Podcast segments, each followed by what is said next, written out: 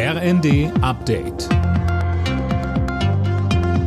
Stündlich neu. Auf den Punkt informiert.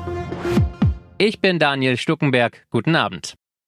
Kanzler Scholz verurteilt die Angriffe auf Rettungskräfte in der Silvesternacht aufs Schärfste. Der Rechtsstaat darf nicht zulassen, dass Einsatzkräfte diesen Übergriffen ausgesetzt sind, teilte eine Regierungssprecherin mit. Auch Scholz forderte, dass die Täter konsequent bestraft werden. In Berlin waren die Angriffe am heftigsten. Teilweise musste die Polizei ausrücken, um Feuerwehrleute zu schützen, damit die ihre Löscheinsätze machen konnten. Die Bundesregierung will dem Handwerkermangel entgegenwirken. Bildungsministerin Stark-Watzinger hat in der Bild ein umfassendes Programm angekündigt.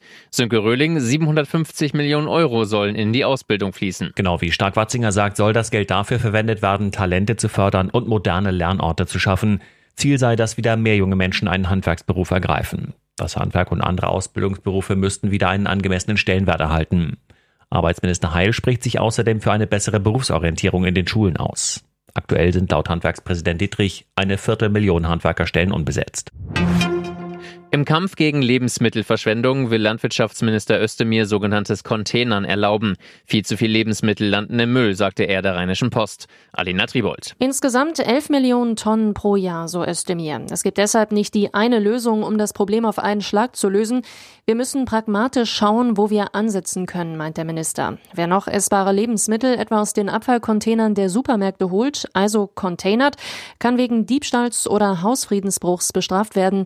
Özdemir meint, meint, ich glaube, wir alle wünschen uns, dass sich unsere Polizei und Gerichte stattdessen um Verbrecher kümmern.